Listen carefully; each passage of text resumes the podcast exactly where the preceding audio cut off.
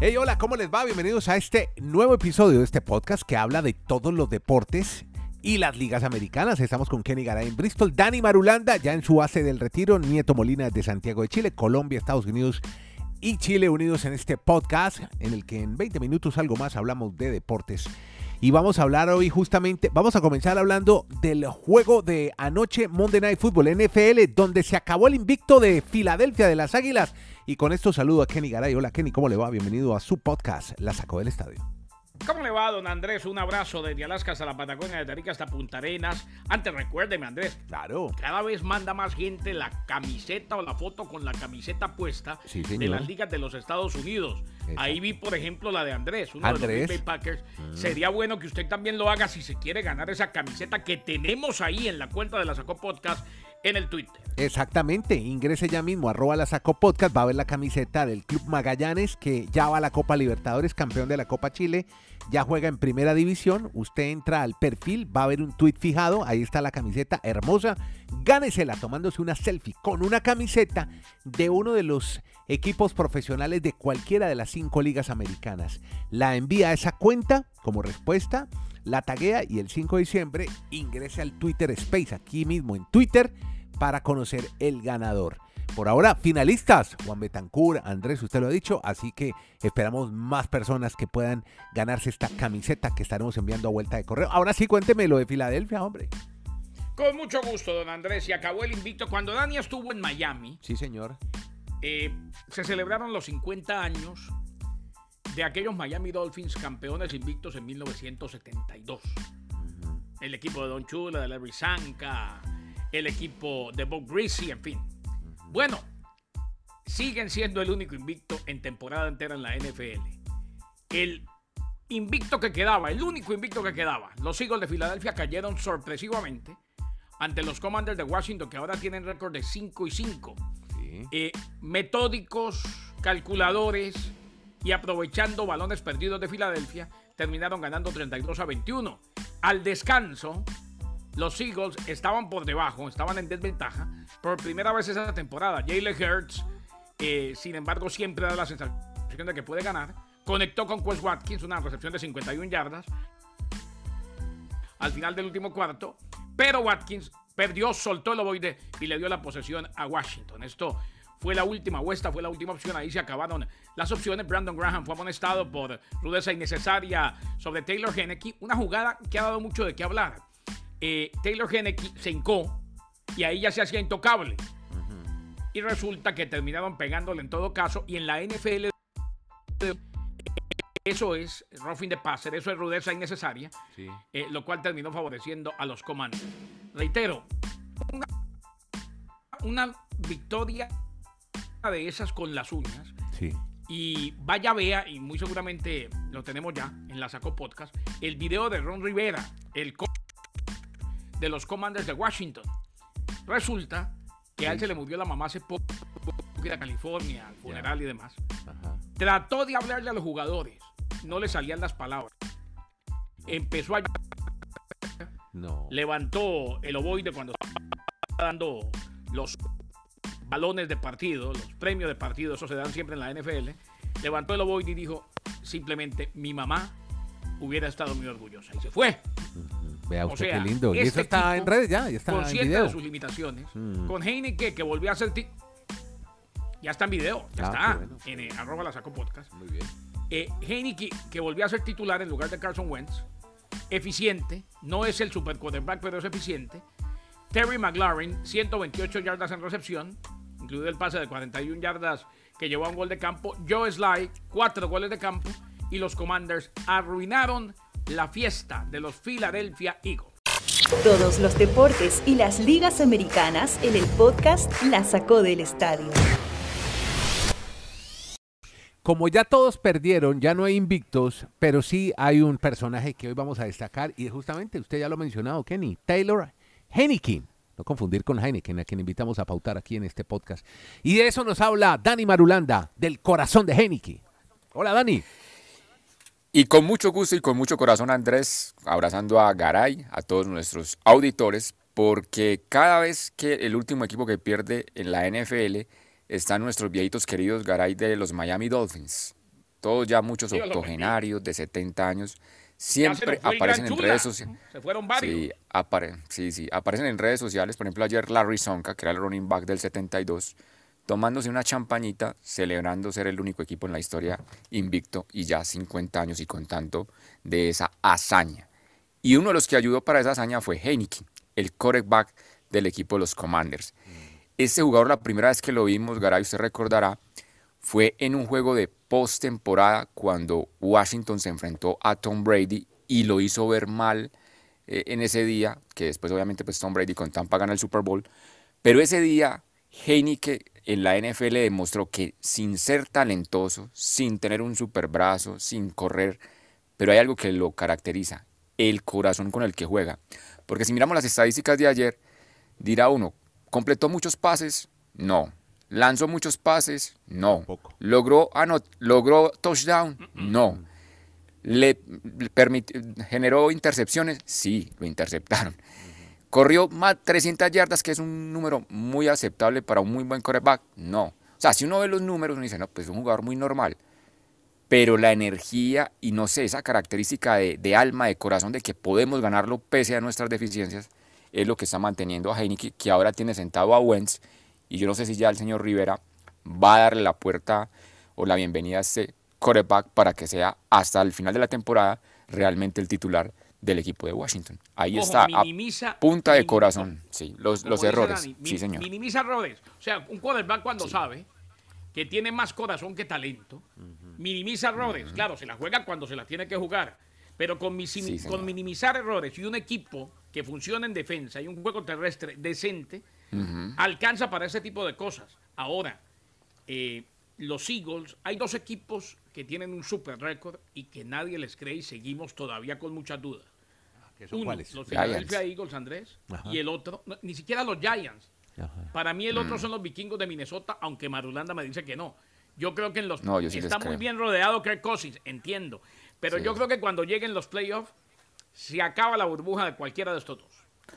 ¿Sabe que hay muy buen partido el fin de semana? Pues nos estamos anticipando a nuestros recomendados de fin de semana para la NFL. Los vikingos van a jugar con los Cowboys Vikingos. Cowboys. Ese es un buen, un buen partido para ver cuál, bien. cuál es real, cuál es, está más fuerte para ser un contendiente en la NFC. Perfecto. Como por dejar de ver Qatar-Ecuador. O sea, le dejamos de ver el Mundial y vemos ese partido. No, es que, No, es no, que, no no, es es necesario. que mara- no, es que No no se no cruzan. no es- mire, Ah, bueno. no, no se cruzan, porque Y- el es juego de más, Qatar. 15 no, bueno. minutos después de que termine Qatar-Ecuador, arranque a ver la Ah, NFL. no, perfecto. Exacto. ¿no? Ya tenemos el domingo No, es que listo. Bueno, Qatar, Ecuador juegan a las 11 de la mañana y a la 1 de la tarde arranca la Entonces, NFL. O sea, está comprar su- perfecto el calendario. Perfecto, Sí. a comprar su buen six pack entonces de, de cerveza Heineken. Ustedes no han hecho ni hablar de Heineken. Pues, Estamos listos para terminar con los ojos cuadrados le- o rectangulares le como en esta en época. Garay y Andrés. Así le dijimos en una transmisión, el ebrio Heineken. Muy bien. Hablemos más bien, ¿sabe qué? Metámonos ya en el béisbol, salimos de la NFL, porque mm, Kenny Garay nos va a hablar de Julio Rodríguez. Julio Rodríguez, háblenos un poco de Julio Rodríguez. ¿Por qué la importancia de este pelotero, Kenny? Hombre, porque se lleva el novato del año y porque no hay sorpresas. Definitivamente no las hay. Eh, fue elegido novato del año de la americana. Rodríguez superó a Steven Kwan de los Guardians de Cleveland, otro de gran campaña, y al receptor Adley Rushman de los Orioles de Baltimore. Eh, lo de Rodríguez se veía venir, octavo nativo de la República Dominicana que conquista el galardón. 25 peloteros latinoamericanos han ganado el novato del año. Además, es el quinto integrante de los Mariners con la distinción. Lo habían recibido, ojo, de los marineros. Alvin Davis, Kazuhiro Sasaki, Ichiro Suzuki y Carl Lewis. Así pues que lo de este muchacho definitivamente se destacó. Conquistó medalla de bronce en el béisbol de los Juegos Olímpicos de Tokio con Dominicana. Bateó 3.47 en las ligas menores. Y bateó 2.83 con 8.53 de OPS, 28 honrones, 25 robos, 25 dobles, 84 impulsa- eh, anotadas y 75 impulsadas. Es apenas el tercer jugador de 21 menos años con 28, 35 y 25 desde 1900. Ese es el novato del año en la Liga Americana. Bueno, ha hablado mucho Dani de este pelotero de Seattle, que además Dani quedó emocionado con el juego de, de los marineros en esta temporada. Pero bueno, esto por el lado de la americana. En la nacional destaquemos a otro jugador, séptimo de Atlanta, Michael Harris. ¿Quién es Michael Harris? Es un outfielder, un jardinero, que obviamente milita para los Bravos de Atlanta y se llevó el galardón del mejor novato en la Liga Nacional. Pero a diferencia de Julio Rodríguez, porque es que son 30 votos. Julio Rodríguez le faltó un solo votico para ser elegido de manera unánime. O sea, 29 dieron el sí. No sé quién sería el que dijo que Julio Rodríguez no merecía ser el novato de la americana. No sé si se quería hacer muy importante esa persona. En cambio, en la siempre nacional, pasa, ¿no? Sie- tú- Me gustan los siempre hay un super- siempre hay un super original, siempre. Genio. En cambio, eh, en la nacional, el amigo Michael Harris II tuvo 22 votos, porque los otros también estuvieron repartidos en su compañero de escuadra. O sea, los Bravos de Atlanta estaban prácticamente fijos que si no era Harris, iba a ser el pitcher Strider el que iba a ganar el novato del año, pues recayó, reiteramos, en el jardinero Michael Harris para el equipo de los Bravos de Atlanta, el novato del año, pero en la Liga Nacional, obviamente. Ahí está entonces los dos pelo- los Rockies of the Year, los más jóvenes. Sí, ma- Exi- mañana, mañana les contaremos el manager del año. Que Ah, bueno, ya que menciona la palabra manager, ya le tengo manager para México en el Clásico Mundial. Kenny Garay ya tiene el dato. Mm. Y es que Andrés, estuve por allá en un vecindario donde usted vivió el fin de semana, ¿Dónde? ¿Por, por dónde? ¿Macul? en Cambridge, Ah, Massachusetts. ah, ya. Ah, Massachusetts, claro. Ah, verdad. Claro, yo recorría en bicicleta. Claro, yo me, me recorría todo eso con la familia Krimov, los venezolanos muy queridos. No, Eh. y- Ah, usted, usted van a decir que estudiaron- ustedes estudiaron en Harvard. Que yo, que aquí en Colombia No, todos los pero yo políticos pasé por ahí en y Harvard estaba o pasaron No, por ahí. Yo Ah, estuve en la bueno. Universidad Ah, de, bueno. de Northeastern University. Viví en el campus. Ah, súper. Ahí estuve. Muy bien. No, y, en- muy no, y bien. ojo, y MIT. Sí, mi roomie era de nombre Kenneth. Kenneth, como Kenny Garay. Garay. Sí, exacto. Un Era tipo, otro. un tipo súper musculoso, un tipo, no, mejor dicho. Como yo. Muy Exacto. parecido. Exacto. Muy parecido, más o menos. de- Sí. Bueno, estuve por allá y usted sabe que, pues, eh, uno siempre habla con la gente, ¿no? Sí, señor. Y me subí a un Uber. Algo que ya, Mm. ya, ya, ya, eh, coger un Uber se, se va a volver un verbo. ¿eh? Eh, Mm. claro, o sea, eso Uberear, ya es normal. Eh, Uberear, algo así. Sí, exacto. Y era dominicano. Le dije, ¿usted habla español? Sí, yo soy de dominicana. Le dije, bueno, ¿y listo para el mundial? Me dijo, sí, para este de fútbol sí, pero el que tengo en mente y al que voy a ir y ya saqué pasajes es al de béisbol. Nos vamos con toda la familia. Miami, a Miami nos vamos. A Miami, eso va a ser una maravilla, ¿yo? Qué bueno. Y resulta que México, hablando de este clásico mundial, ya designó a Benjamín Hill ¿Quién es para ser el más. Es, él ha sido pelotero de grandes ligas y ha sido dirigente o mejor, eh, entrenador, para no confundir la palabra con dirigente en el béisbol, que es algo diferente. Eh, en el béisbol de grandes ligas muchísimo tiempo. La comisión conformada por la Federación Mexicana de Béisbol lo elige entonces. Rodrigo López es el gerente general ah, de selecciones. Un eh, Gil que desempeñó como coach de primera base de los Angelinos de Los Ángeles en grandes ligas en esta temporada. Primero, obviamente, bajo el mando de Joe Maddon, después echaron a Maddon.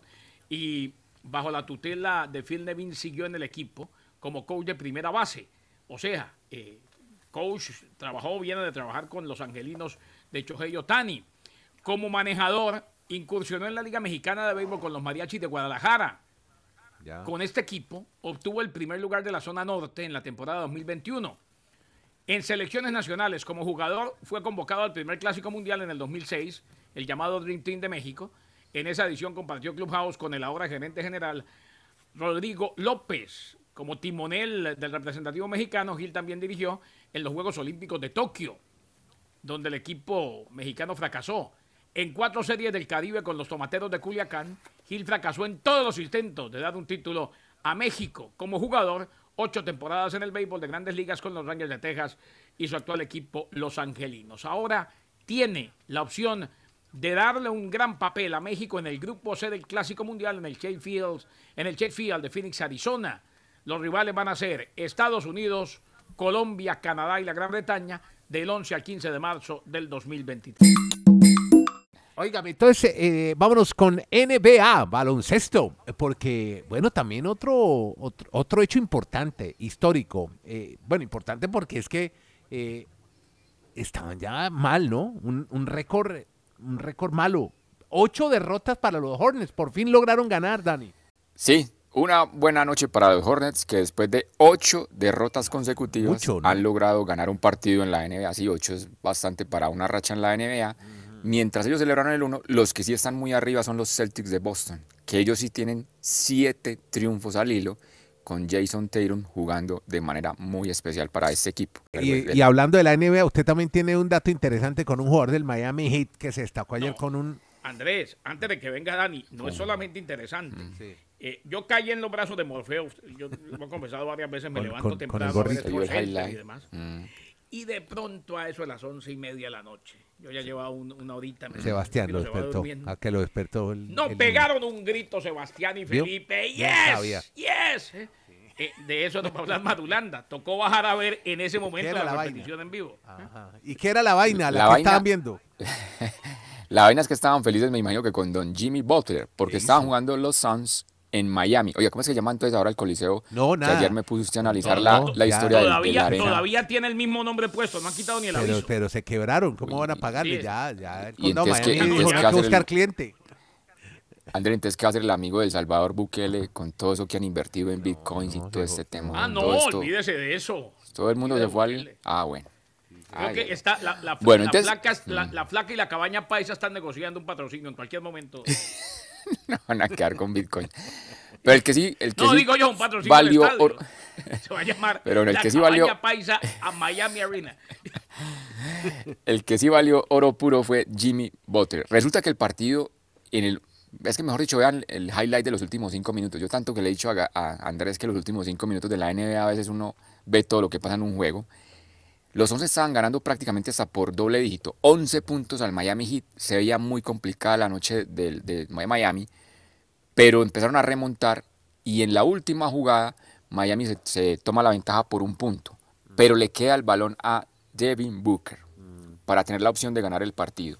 Pero aparece de manera magistral Butler con una tapa espectacular, con la mano completamente abierta, no le deja hacer el lanzamiento, le queda el rebote atrás a Devin Booker, vuelve y lo marca el amigo Butler y no le dio tiempo ya para lanzar. Creo que por eso Felipe y Sebastián se levantaron como un resorte de la cama y despertaron a nuestro amigo Garay a esas altas horas de la noche, Vamos a poner... porque el. Heat ganó por esa fenomenal, fenomenal jugada Sí. de Jimmy Butler. Ahí está, está en la arroba la sacó podcast también esa imagen. Eh, pareció lo de... eh? Pareció lo de Justin Jefferson, Jefferson en la NFL el fin de semana pasado, algo igual o no, No, diferente. no, ¿Qué otra cosa diferente. O sea, no, No, diferente, pero, dicen cuando a diferente, la- pero son en- en- las ustedes dicen cuando a la emociones, magnitud, emoción y espectacularidad. pues sí, sí, o sea, sí. que es un salto En y con una la mano. y- definitivamente, ¿no? definitivamente. Ahora, no sé qué opine momento. pero yo ya, yo, a, a mí me dicen que yo soy medio Grinch ¿eh?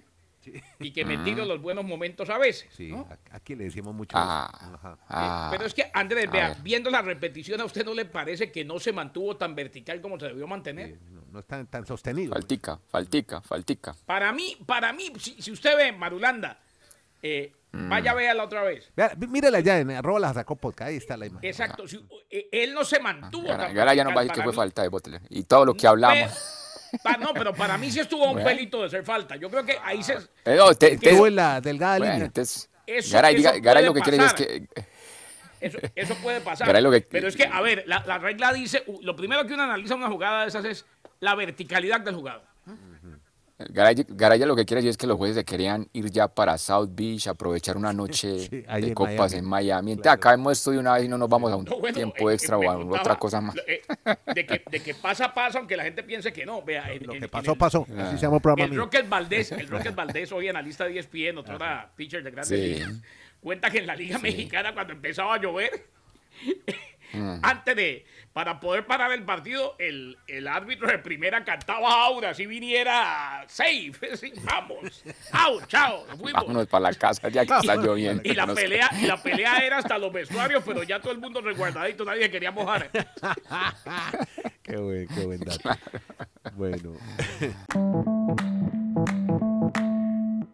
Terminemos con tenis porque ya por fin termina la pandemia y no le puede jugar en Australia, así que y se lo va a ganar seguramente el Abierto de Australia Djokovic, confirmado ya, ¿no? Para comenzar el Grand Slam del próximo año en enero. Sí, señores, admitido, Djokovic va a jugar el abierto australiano y esa va a ser muy probablemente la historia del 2023 para los amantes al tenis. Djokovic batiendo los récords de más Grand Slam en la historia de este deporte, porque jugando el Australian Open, pues va a ser el gran favorito para tener ese título y pues más adelante en Roland Garros, en Wimbledon y en el Abierto de los Estados Unidos.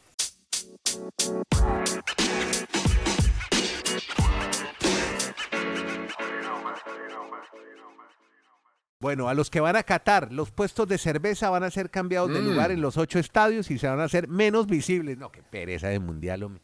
Ah, ni siquiera Mm, podemos no, hombre, una es- cervecita. yo no, estoy ya en modo.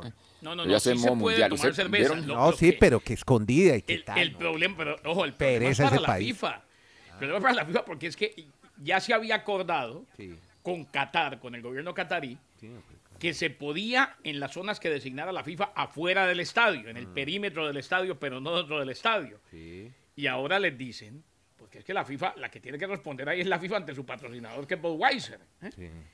Ahora les dicen, no, ya no, eh, las vamos a poner en unas carpas no lo menos visibles posibles. o sea, ¿quién sabe dónde van a poner la carpa para vender cerveza? y eso lo dicen ocho días antes de que empiece el mundial, lo dijeron hace un par de días. Qué pereza no ir a Eh, Qatar, qué pereza. Es no, no, es complejo. Pero venga, pero, pero, pero de todas maneras, Andrés, a cinco días de que arranque el Mundial, como ya muchas elecciones están concentradas, obviamente, si hay mucha generación de contenido y de muchas interacciones y situaciones virales, por ejemplo, hablemos, hablemos de la de Neymar. Hicieron un Ah, lo de- lo ejercicio con un dron, con un dron, con un dron, ¿Qué que lo lanzaban, era a, a 30 metros. Mm. Si mal no estoy, o 35, me yo- corregirán 35, ustedes. bueno, 30, 35. Bueno. algo así. Ponen un, ponen un dron para que pongamos en contexto a nuestros oyentes en toda la mitad del campo. Y a esa altura sueltan la pelota, o sea, el balón va descendiendo y van como en filita cada jugador tratando de amortiguar o de parar el balón. A más de uno le rebota hasta una toalla mojada, como se dice, pero Neymar demuestra la clase. Fue el único que la pudo controlar, hacer jueguito y obviamente pues simplemente son generación de contenido, reitero, pero bueno, es como para ponerle algo de color a lo que arrancará el domingo y que aquí estaremos todos los días con ustedes muy emocionados hablando mucho de- del Mundial de Y Qatar. Marulo, y hay un técnico que ya tiene su programa y va a hacer streaming todos los días, Luis Enrique. ¿eh? Ah, sí, él dijo, Ah. claro. Salió en video y dijo, señores, esta todavía no es la luz eh, apropiada, este no es el ángulo apropiado, o sea que todo esto va a mejorar, pero desde que llegue voy a estar todos los días haciendo streaming desde Qatar. Sí, o sea, bien. los tiempos en que vivimos. Claro, tiempos Mm. de digital, claro, la era digital. un técnico, un técnico saca tiempo de su propio tiempo, Sí. sus momentos de descanso, y vaya a hacer su streaming. Bueno, viejo Kenny, muchas gracias. Seguiremos La Sacó de Qatar, aquí en La Sacó del Estadio. Este podcast hablará también del Mundial de Qatar con Dani Kenny. Qué, qué mejor, qué placer para, para ustedes tener eh, estas voces tan autorizadas. Andrés Nieto también con ustedes. Hacemos parte de este podcast que suena a diario aquí en su plataforma digital streaming favorita. Se llama La Sacó del Estadio. Gracias por oírlo y compartirlo. Que la pasen bien.